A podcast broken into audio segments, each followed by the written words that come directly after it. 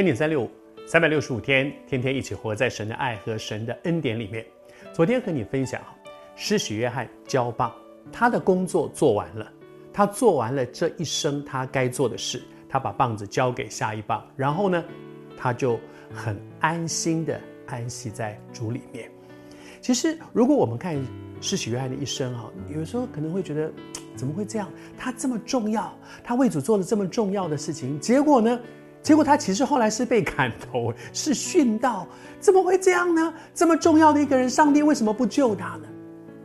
其实关键真的不在这里，就好像保罗，保罗说：“我这一生的价值在哪里？是当跑的路，上帝要我跑的路，我跑了；所信的道，上帝要我持守的，我守住了；美好的仗，上帝要我去打那场仗，我打了。”至于结果如何，都在上帝的手里。因为我只是好像接力赛，一棒接着一棒。我们没有一个人是这全程都是我，没有，也没有一个人是无以取代的。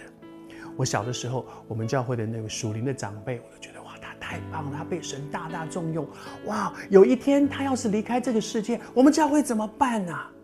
没什么怎么办？他的价值在基督耶稣里。然后呢？他的工作结束了，神自然会兴起下一棒，一棒一棒一棒。我们每个人都是这样，我也是这样。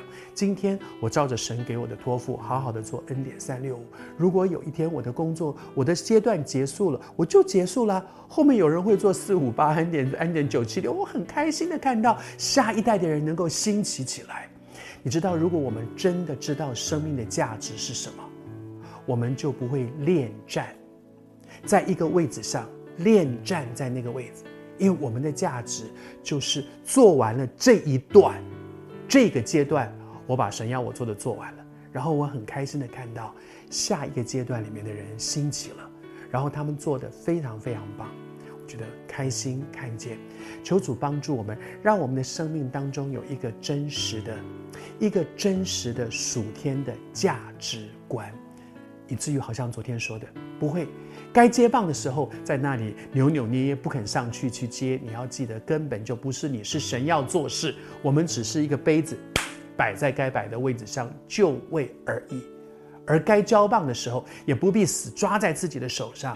你要看见说，下面那个人，神有给他的一个托付，然后我们很开心，我们是一个身体，然后我们一棒接着一棒，一起完成神荣耀的作为。施洗约翰是，他后来是殉道了。从人来看，他的人生不是寿终正寝，但是神规的每一个基督徒都一定寿终正寝呢。我的父亲他一直有一个心愿说，他渴望他一生服侍神，最后有一天是在讲台上讲到讲完，咚倒下去就被主接去的。其实相对的来看，神其实是蛮听他的祷告的。他礼拜六晚上。讲完道回家，身体不舒服，送到医院去，然后礼拜一开刀，在手术台上，他被主接走的。是从人来看，他这么忠心的服侍神，为什么在手术台神这么不医治他？神对他有一个完整的计划，关键不在怎么离开这个世界，是寿终正寝，还是在手术台上，到底是因为什么离开的？我们也搞不太清楚，因为我们后来妈妈也说，不必再去追究。